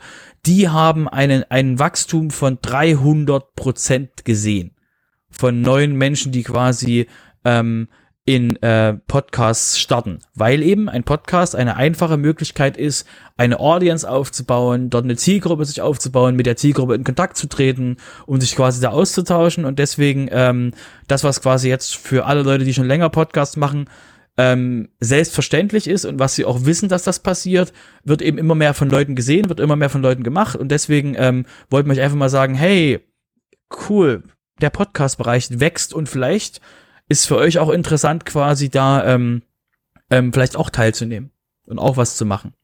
Ja. Ja, Sven? Ist auf jeden Fall schon mal gutes Marketing gewesen, also weil ich kannte das Plugin vorher nicht. ja, die haben quasi, äh, die sind in dem Bereich, ähm, ähm, haben die sich die richtigen Leute quasi dazugeholt, die eben dann auch ähm, in dem äh, quasi für die Zielgruppe und im WordPress-Bereich eben auch ähm, Reichweite erzeugen. Äh, zum Beispiel, ähm, wenn ich jetzt, wenn ich jetzt richtig bin, ähm, derjenige, der am Notification Plugin arbeitet, theoretisch, der John Bossinger, der ist theoretisch und am Core arbeitet, der ist, der arbeitet theoretisch für Castos. Ah, okay, ich sehe das. Also Castos ist jetzt irgendwie jetzt auch nicht, so heißt das Plugin nicht, das heißt ja Serious Simple Podcasting und da gibt es auch mehrere so Plugins. hieß es früher ja. mal. Die haben das okay. quasi, die haben das theoretisch, ähm, äh, auf jeden Fall der Dienst heißt Castos und ähm, derjenige hat das halt damals vor ein paar Jahren äh, gekauft von, von, äh, der hat quasi das Simple ähm, Serious Dingsbums äh, Podcasting gekauft und ähm, um da eben ähm, und hat halt dann quasi jetzt, äh, hat jetzt, hat jetzt sieben Entwickler, ähm, gibt ordentlich Gas, hat jetzt auch nochmal ein, ein sehr äh, lautes Sprachrohr aus der WordPress-Community, ähm, ein anderer Matt, ähm, nicht der Matt, den wir kennen, sondern der andere Matt und äh, Matt Maitros heißt der, glaube ich, und der ähm, macht quasi, ähm, der ist laut, also laut, äh, der hat auch mal unbequeme, unbequeme Themen und ist de de dementsprechend ähm, ähm, schwer zu überhören in der WordPress-Community. Okay, ich muss mir das auf jeden Fall mal angucken. Klingt spannend. Ja, wollte ich schon mal so. Und da wir gerade bei Käufen sind, außer Ude will noch was sagen. Ähm, Ude, ich will nein, nein, nicht, ich, will dich nicht übergehen. Kein, ich habe keinen Termin hierbei, da sage ich mal nichts. ähm, und zwar, da wir gerade bei Käufen sind, ähm, hat GoDaddy ähm, einen ein unglaublich großes WooCommerce ähm, eine unglaublich große WooCommerce-Firma gekauft. Und zwar ähm, werden die vielleicht, werdet ihr nicht direkt kennen. Die heißt, äh, die heißen Skyverge. Ähm, sind bekannt unter eben unter ihrem äh, unter ihrem Namen Skyverge und eben auch mit Jilt haben sie so ähm, Transaktions-E-Mails äh, für ähm, für Abundant Card und ähnliche Geschichten. Aber ähm, in der WordPress-Welt, äh, in der WooCommerce-Welt sind sie eben die Leute, die, ähm, ich sag mal, seit dem Urknall von WooCommerce ähm, im WooCommerce Plugin-Markt quasi aktiv sind, haben ähm, sehr, sehr große, sehr, sehr bekannte WooCommerce Plugins und ähm, sind quasi, ähm, haben unglaubliches WooCommerce-Know-how.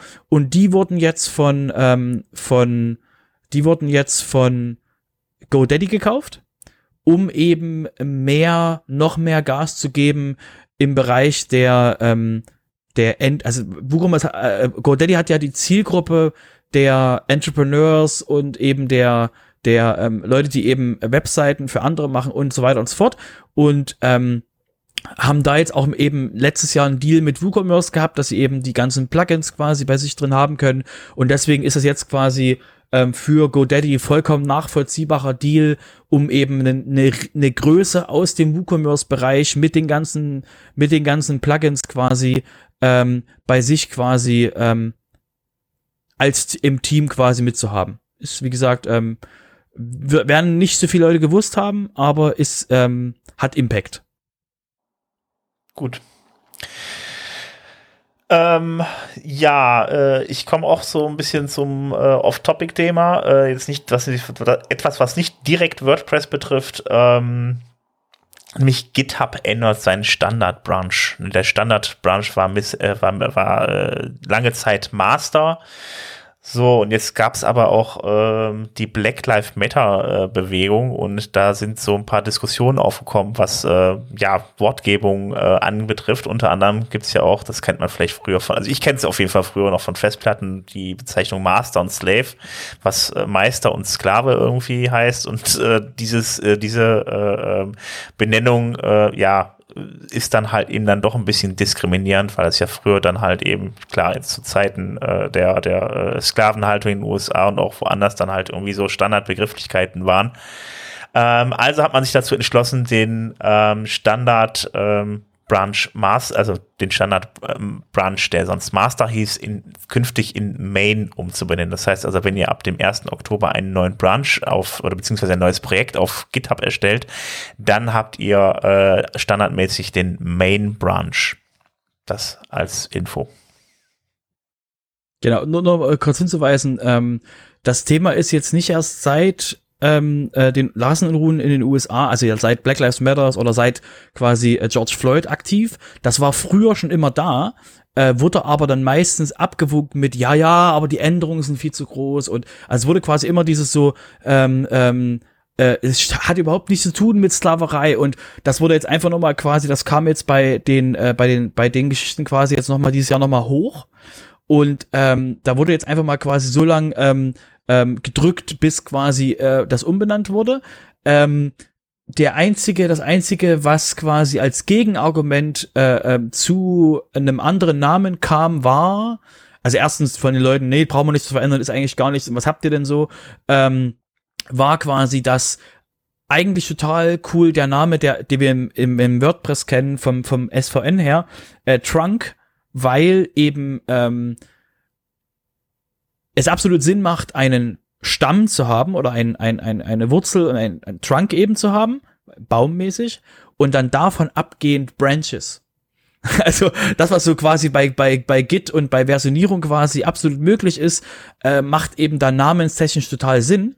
Und ähm, das ist eben jetzt mit Main nicht so gegeben, aber dafür ist es eben näher namenstechnisch gesehen an Master. Ich finde Main etwas verständlicher als Trunk, also ja, weil eben Versionierung ähm, auch für Nicht-Entwickler quasi gedacht ist, also möglich ist. Und deswegen bin ich auch dabei. Main ist quasi, ist Trunk wäre einfach nur schön, weil dann passt auch Branches. Ja, aber ähm, dann, ja. Ste- steht dir frei, äh, SVN zu benutzen. du kannst auch den den Namen auch um ist egal.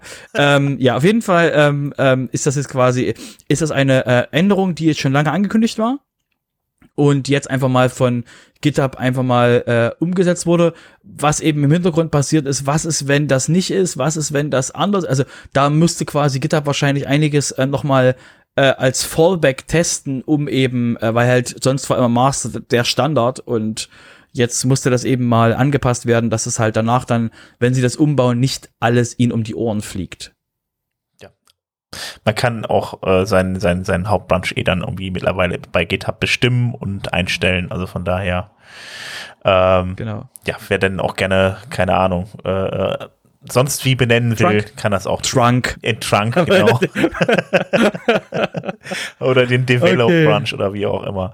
So, ähm, Udo, das W3C-Konsortium will die Webseite nicht mit, mit WordPress bauen. Was ist denn da los? Ja, ist vielleicht erstaunlich, weil ja einige Sachen äh, wie der Blog da drauf und so weiter schon mit WordPress laufen. Bei der Hauptseite ähm, soll halt jetzt umgebaut werden und dann war die Überlegung, womit baut man um? Ähm, zum Schluss waren noch drei äh, Systeme äh, in der engeren Auswahl, Craft, WordPress und Statamatic. Ähm, in die letzten Tests äh, führt man jetzt nur noch mit zwei durch äh, und nicht mehr äh, mit den anderen beiden Systemen, nicht mehr mit WordPress. Offizieller Hintergrund ist, ähm, dass äh, Gutenberg äh, nicht äh, barrierefrei nutzbar wäre für diejenigen, die mit der Seite dann arbeiten und ähm, das Classic Editor Plugin ja nur bis Ende nächsten Jahres unterstützt würde. Ob das jetzt wirklich dahinter steckt, sei mal dahingestellt.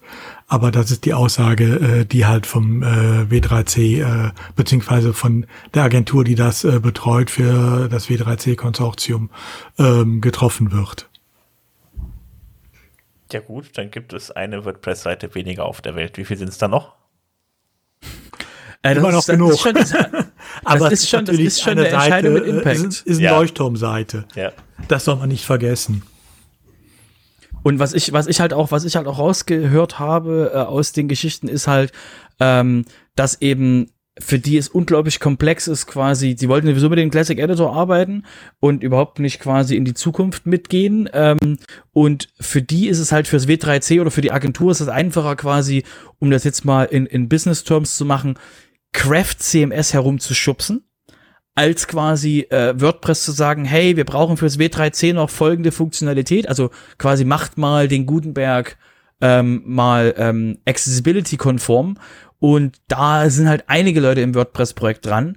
Und ähm, da ist es halt einfacher, also wenn ich es quasi, das, ich kann das vollkommen nachvollziehen, ähm, ist es halt einfacher quasi dann das Craft CMS herumzuschubsen und zu sagen, wir, wir überlegen uns jetzt doch auf, auf WordPress zu gehen, wenn ihr nicht das macht.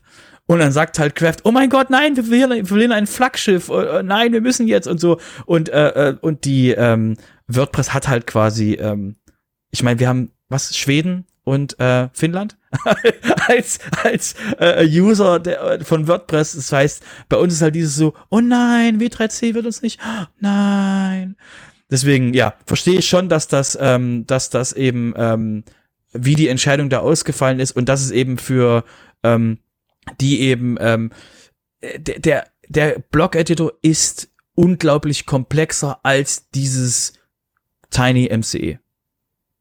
Deswegen ist das quasi vollkommen nachvollziehbar, dass da auch weniger Accessibility und es ist auch sehr schwer mit der Geschwindigkeit, die WordPress drauf hat im Blog-Editor, ähm, dafür zu sorgen, dass eben ähm, Accessibility quasi nicht äh, unter die Räder kommt, weil es ist einfach viel schöner, neue Features zu bauen, als dafür zu sorgen, dass die Features auch wirklich mit allen möglichen Eingabemöglichkeiten funktionieren.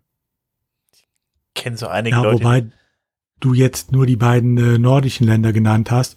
Äh, in dem Zusammenhang muss man natürlich sagen, dass zum Beispiel Seiten wie Whitehouse äh, Gov, also die offizielle Seite des Weißen Den wollte ich äh, gerade nicht erwähnen. Ich äh, das war Absicht. auch nicht die Benutzer, sondern nur äh, das Haus. Äh, und dessen Seite ist auch nach wie vor noch in WordPress. Ja, es war früher cooler, als die, als die Drupal-Leute äh, geschwärmt haben, dass ihnen das White House quasi auf Drupal läuft und äh, äh, im WordPress-Bereich ist das jetzt nicht das, wo die Leute großartig mit draußen mit friedenden Flanen und so rumlaufen. Aber egal, ähm, ähm, bevor wir jetzt da abgleiten, ähm, ähm, lassen wir doch mal das, weil, weil das Thema war Craft CMS auch so headless und so Dinge äh, ziemlich cool ist. Ähm, ähm, kam noch mal, äh, da war noch mal ein Thema, was was vor letzte Woche oder vorletzte Woche hochgeploppt ist, und zwar ähm, gibt es ja diesen, äh, diesen Matt Mullenweg und ähm, der ist jetzt kein großer Fan von Jamstack, was zum Hänger heißt Jamstack. Jamstack ist quasi ähm, JavaScript als, ähm, also Java, JavaScript äh, Application Stack könnte man das quasi sagen, dass man äh, quasi die, die Webseite primär mit JavaScript macht. Da hat man irgend so ein Headless CMS, wo man halt Daten sich rauszieht, aber das Frontend ist mit so einem coolen JavaScript-Teil, was alles total fancy und jede Woche kommt ein neues Framework und ihr merkt schon, ich bin nicht so der große Fan von Jamstack und ähm, mit Meilenweg auch nicht. Und da gab's halt jetzt jemand, der quasi im Netz gesagt hat, ähm, hey, Jamstack ist die Zukunft und Matt sagt halt, nö. Und ähm, da war halt die Frage, wie misst man das? Das war eine der Fragen und dieses, das andere ist halt, was da, was da als Thema hochkam, eben dass, äh, da gibt's so eine Question-Answer-Geschichte, die halt, äh, wo halt Meta, äh, WP Tavern sehr ausführlich drauf geantwortet hat, ähm, ist eben, dass man mit Jamstack quasi alles nochmal bauen muss. Weil eben Jamstack im Frontend heißt, man hat quasi ein nacktes System, also man muss halt dann quasi sich alle möglichen Sachen bauen und muss eben quasi das, was in WordPress ein Theme macht, was eben in Zukunft dann eben Full-Site-Editing alles Blöcke ist, ähm, das muss man eben alles noch einmal bauen. Und da die, da die Zielgruppe von WordPress und deswegen war die Aus, Aus, Aussage dort von den Leuten, die das Jamstack so pushen wollen, ist halt, dass die Top die Top-Seiten, also die Top-10-Seiten der WordPress-Geschichte und so weiter und so fort, dass die eben äh, langfristig gesehen, in glaube ich in fünf Jahren oder sowas, äh, äh, werden die halt ähm, so und so viel Prozent werden Jamstack benutzen. Und die Aussage war eben von Matt, ähm, für einige werden möglicherweise ähm, äh, auf solche Sachen zurückfallen, aber die meiste, ähm, die meiste ähm, Anzahl der Menschen wird einfach quasi das benutzen, was WordPress eben macht weil eben WordPress auch Templates ausgeben kann und so. Und deswegen ist das halt ein Thema, was, ähm, wo halt Matt quasi gesagt hat, ähm, ich glaube nicht, der Hype, der da bei Jamstack dahinter ist, dass der quasi wirklich für WordPress quasi ähm, so ein großer, so ein großer Impact hat, weil eben so ein Jamstack zu, zu lau laufen zu kriegen und das zu hosten, wenn man da so viel Geld reinsteckt, kriegt man auch WordPress quasi performanter. Übrigens, Spoiler, äh, das heißt, diese ganzen Plugins, die da im WordPress rumfliegen, ihr benutzt so gut wie keine davon. So als kleiner äh, Insight in, in das Agenturgeschäft. Ähm, ihr lasst quasi, äh, wenn ihr schnelle Seiten haben wollt, haut ihr euch kein Avada als Team drauf. ja.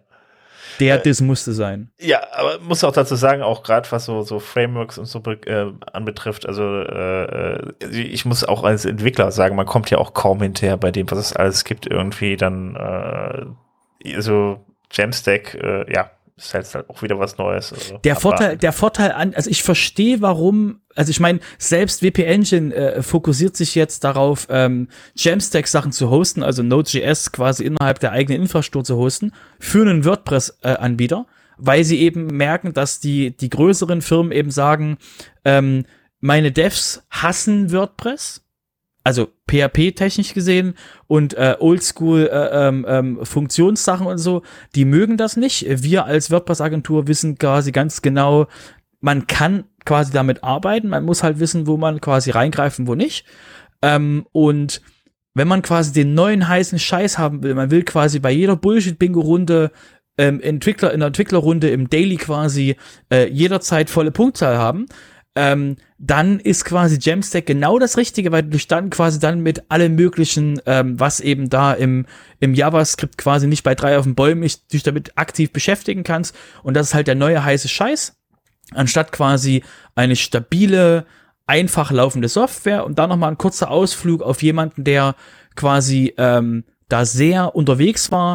Ich hatte neulich jemanden gelesen auf Twitter, der gesagt hat, okay, meine ganzen Ausflüge im Bereich ähm, Jamstack, Headless und sowas sind alle vorbei.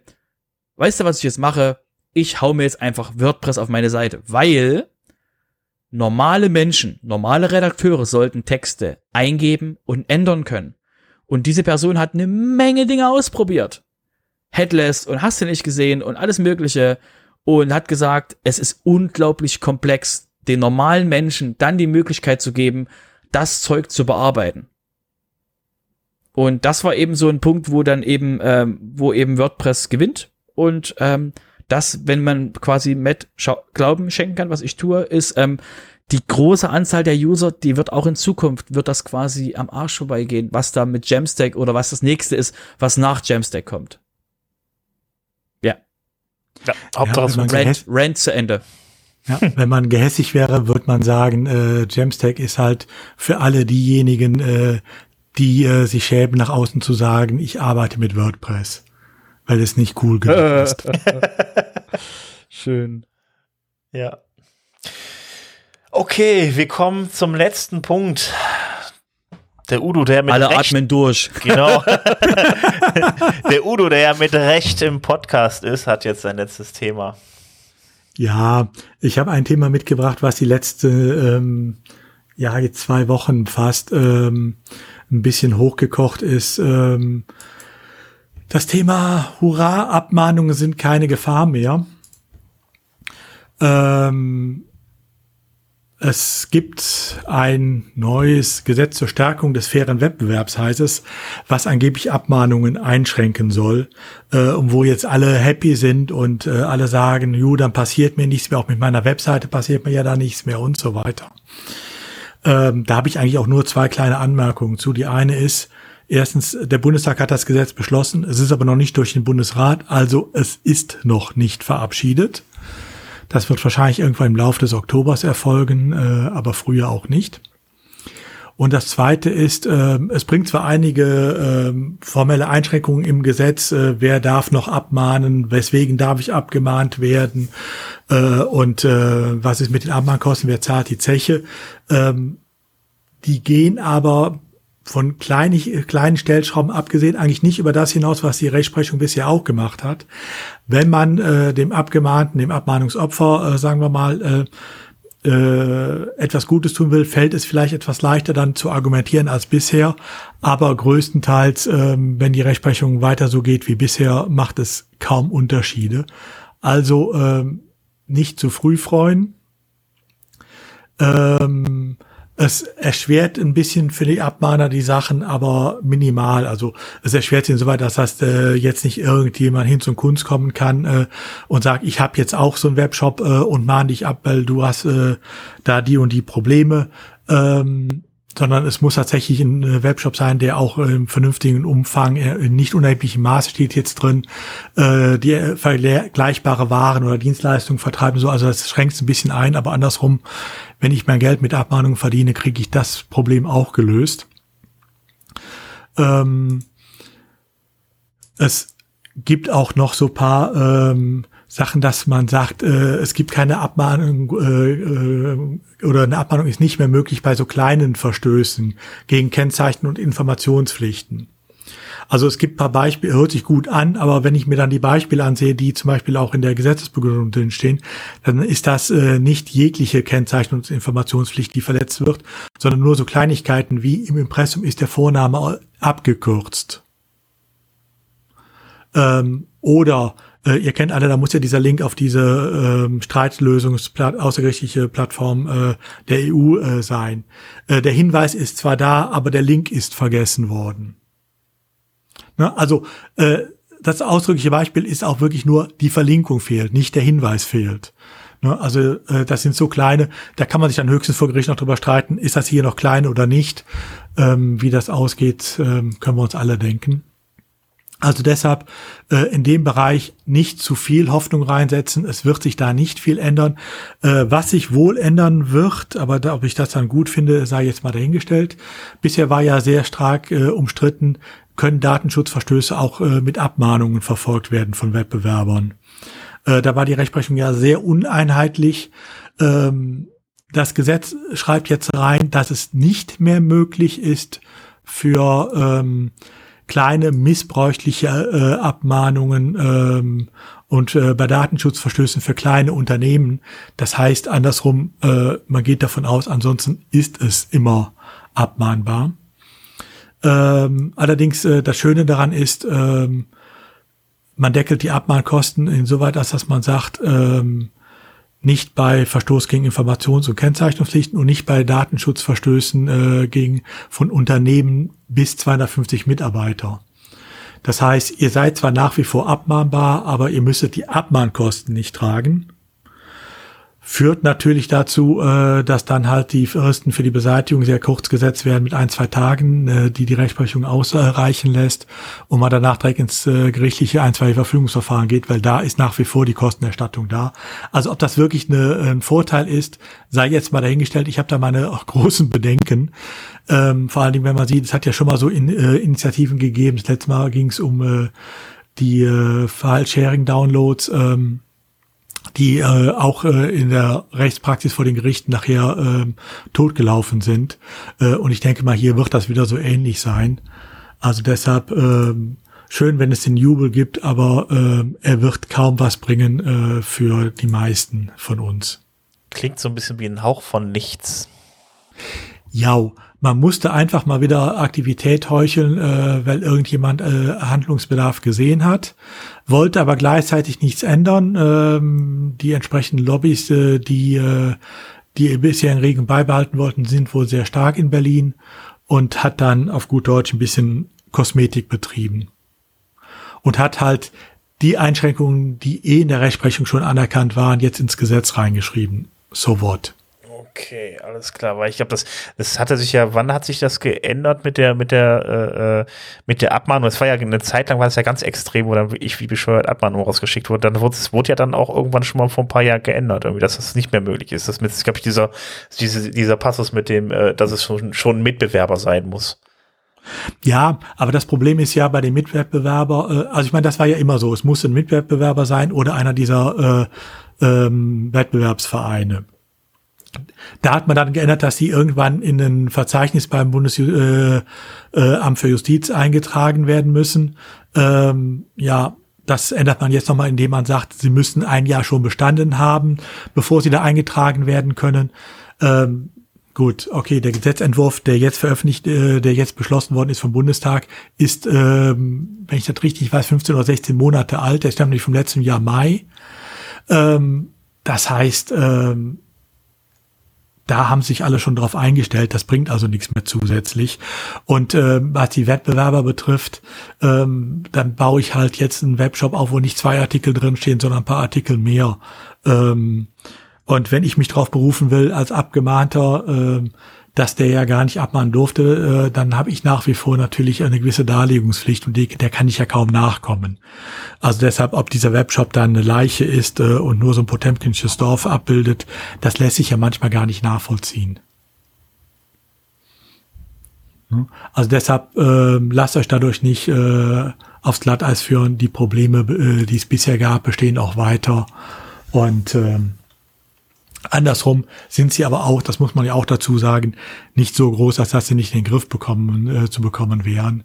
Ähm, und äh, das haben wir ja die letzten Jahre auch gesehen. Ähm, man kann seine Seite durchaus rechtssicher aufbauen, auch jetzt schon.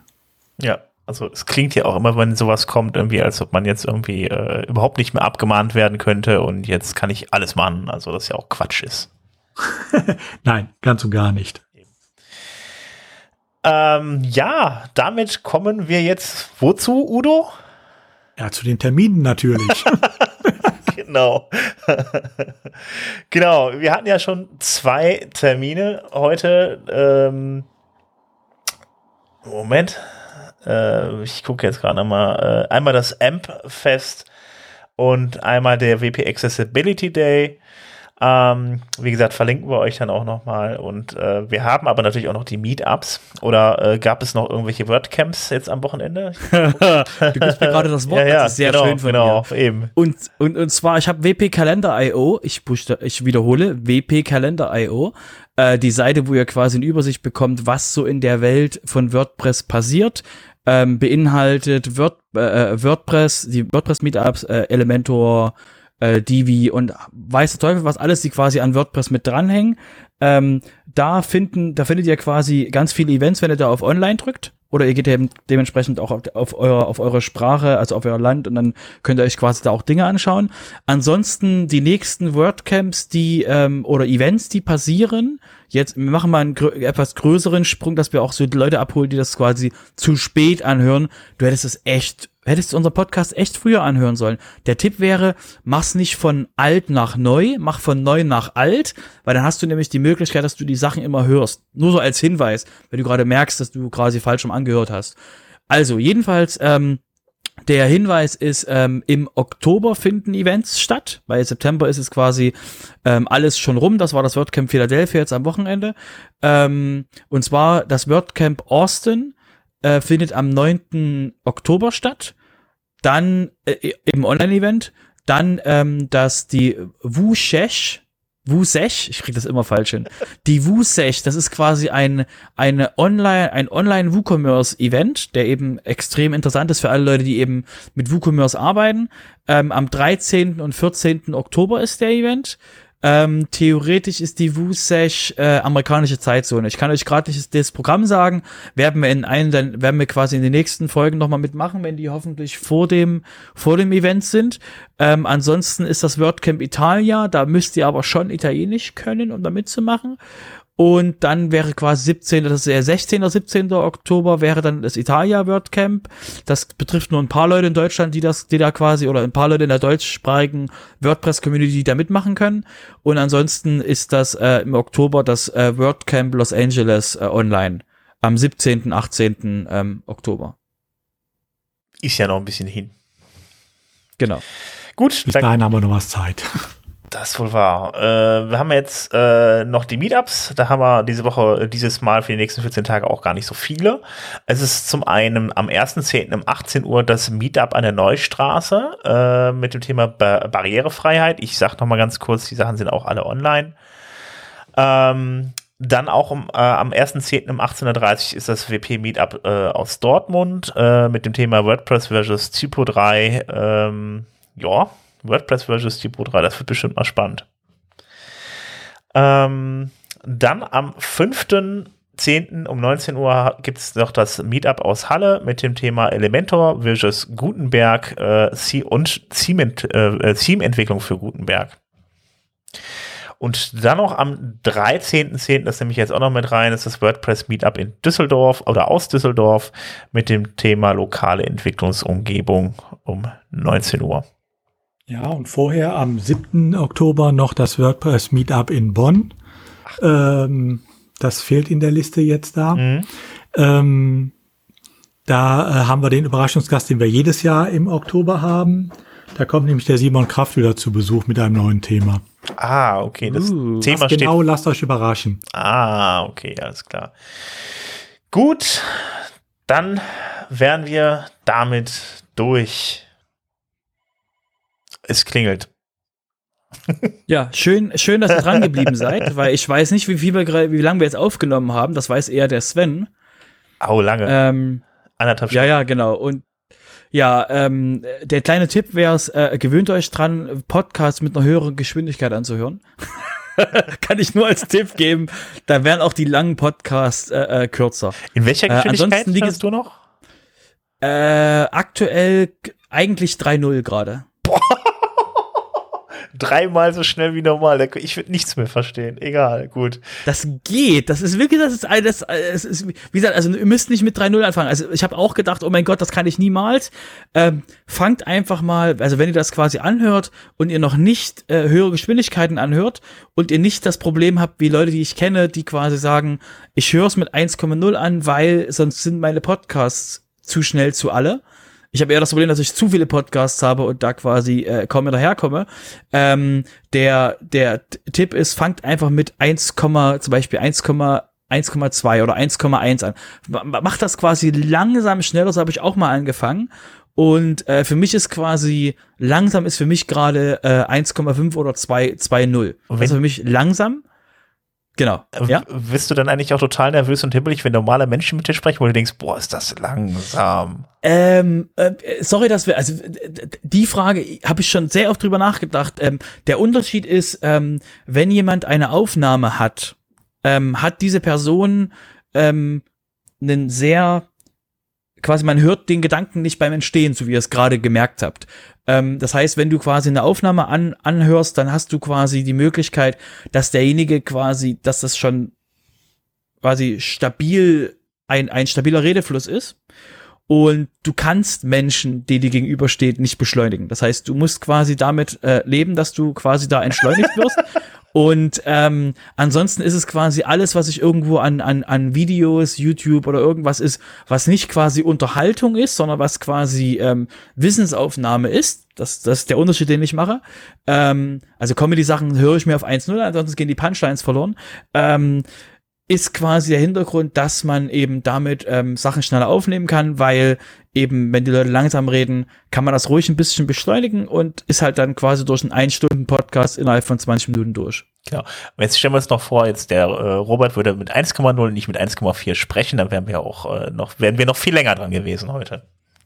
Exakt. Deswegen äh, äh, seid froh, dass ich quasi etwas schneller äh, re rede, auch wenn es quasi dann manchmal ähm, übereinander fallende Worte gibt. Genau.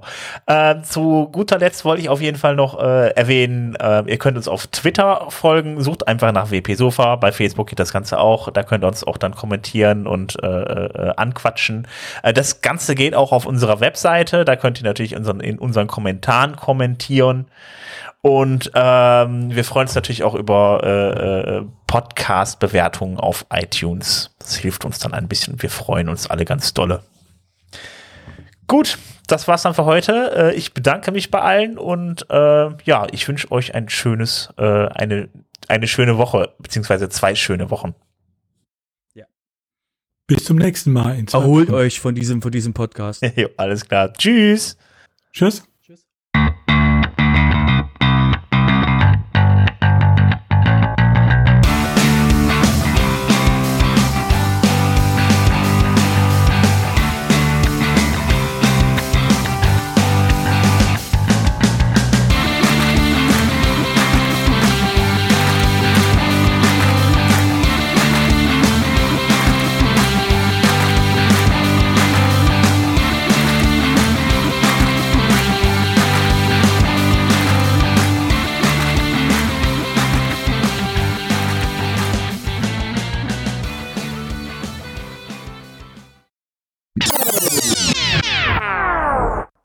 Das war die Folge jetzt in 300.